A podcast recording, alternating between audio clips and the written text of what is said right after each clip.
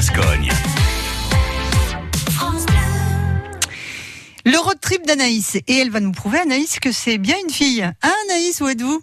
Aujourd'hui, je suis à Agetmo, à la bijouterie Fèvre avec Séverine. Bonjour Séverine. Bonjour.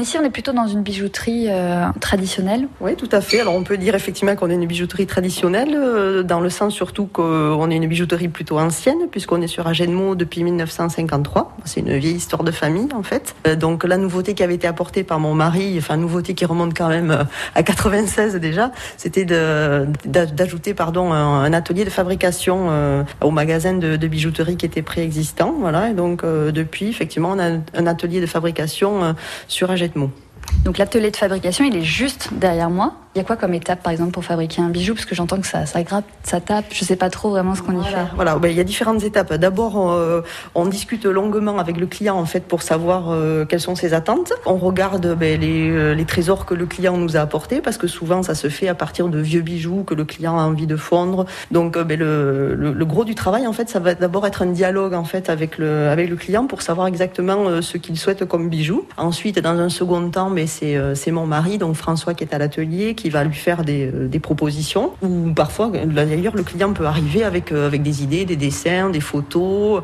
nous dire tiens, je voudrais un peu ce bijou comme ça, mais avec un truc de celui-là. Et voilà. Et après, en fait, on fait, on fait notre propre mix. Voilà. Et donc, une fois que ça c'est bien défini, euh, il y a plusieurs étapes. Alors, il y a des bijoux, on va être d'abord amené à faire une maquette en cire pour que le client se rende compte de ce que peut donner le bijou quand c'est une bague, surtout du, du, volume que ça va représenter sur le doigt. Parfois, non, on travaille directement, directement le métal.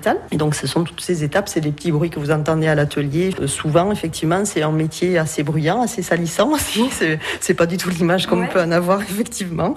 Mais voilà, je peux vous assurer que quand il y a du polissage qui est fait, euh, on a les poussières dans le magasin. Pour moi, c'est euh, une bijouterie, c'est vraiment un endroit de, bah, de joie parce qu'on vient toujours pour un, un joli cadeau. J'imagine que vous devez avoir des moments même un peu particuliers ou des souvenirs de rencontres pour des bijoux particuliers. Euh, oui, on a, on a toujours des demandes très très particulières. on a ben, fabriqué l'année dernière un frelon asiatique. Vous voyez, c'est pas courant. Alors il y, a des moments joyeux, effectivement. Il y, y, a aussi parfois des, des moments qui sont très très émouvants. Il y a, y a quelques années, j'avais un monsieur qui était en fin de vie et qui était venu pour nous demander de, de, de, faire quelque chose qui voulait, qui voulait laisser effectivement euh, à son épouse. Donc voilà, il y a, y a, des moments de joie effectivement, mais on est aussi associé au, au moment, euh, au moment difficile, euh, voilà, que peuvent rencontrer euh, les familles. Merci beaucoup Séverine de la bijouterie Fèvre à Jetmo. À bientôt. Merci, à bientôt. Le road trip d'Anaïs. Attention, tôt ou tard, Anaïs passera forcément tout près